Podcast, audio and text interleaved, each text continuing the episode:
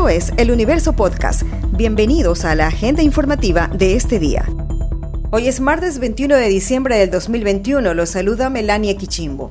Representantes de los trabajadores y empleadores ratificaron la decisión tomada por el presidente Guillermo Lazo de incrementar el salario básico de 400 dólares a 425 dólares. Esto se dio en la última reunión del Consejo Nacional de Trabajos y Salarios.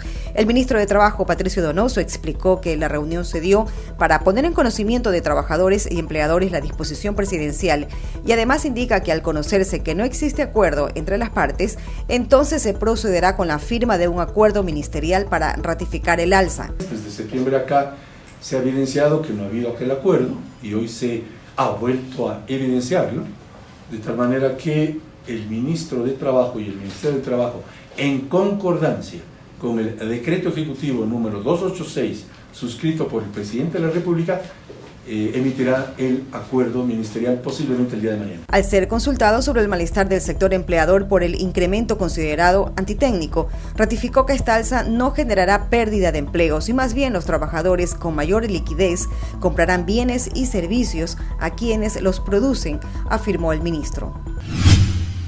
El Comité de Operaciones de Emergencia de Guayaquil resolvió que a partir del 22 de diciembre se exigirá el carnet de vacunación con las dos dosis completas o el resultado de la prueba PCR o de antígeno negativa para ingresar a los espectáculos públicos masivos, a los eventos o actos en hoteles, salones de eventos, centros de convenciones y también en teatros y cines. La medida se extenderá por 60 días de manera preliminar. Luego de aquello se evaluará su continuidad según los funcionarios municipales. En una entrevista televisiva, la alcaldesa Cintia Viteri dijo que tres personas por día fallecen en Guayaquil por alguna variante de coronavirus y dijo que no sabe exactamente cuántos contagios existen con la variante de Omicron. Las familias afectadas por el socavón que se produjo el pasado miércoles en Saruma podrán acceder a un plan de vivienda que prepara el Ministerio de Vivienda y la Alcaldía de Saruma. Esta última realizó la donación del terreno donde se construirá el proyecto habitacional. El ministro de Vivienda, Darío Herrera, visitó la zona afectada del Cantón Orense, donde han colapsado cuatro casas patrimoniales.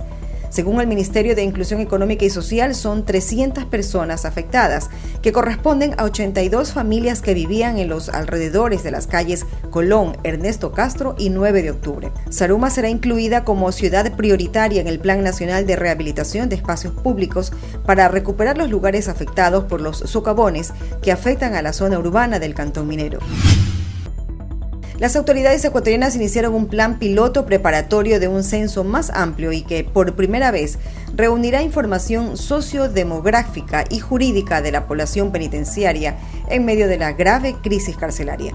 El Servicio Nacional de Atención Integral a Personas Adultas Privadas de la Libertad de SNAI detalló que el plan de dos días de duración tiene por objeto realizar un censo a la población penitenciaria para obtener información de diversa índole como datos sociodemográficos, jurídicos, situación familiar y ejes de tratamiento. Se trata de una prueba inicial que permitirá afinar detalles de lo que será el censo penitenciario 2022 en los 36 centros de privación de libertad del país, dijo el SNAI.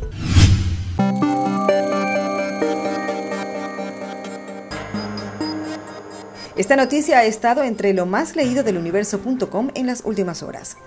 Para este martes 21 de diciembre a las 9 horas en Otavalo, Imbabura, está prevista la instalación de una Asamblea Nacional de la CONAIE para interpelar mediante justicia indígena a los legisladores de Pachacutic porque supuestamente están alineados al gobierno de Guillermo Lazo. La decisión la tomó Leonidas Isa, presidente de la CONAIE, y la notificó a los legisladores, entre ellos a la presidenta de la legislatura, Guadalupe Llori, el coordinador de la bancada, Rafael Lucero, y el coordinador nacional de Pachacutic, Marlon Santi.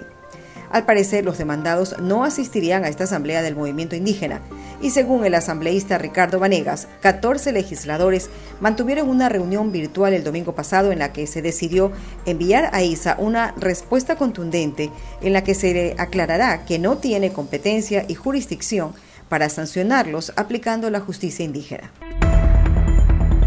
Esto fue lo más destacado de la jornada. Hasta la próxima.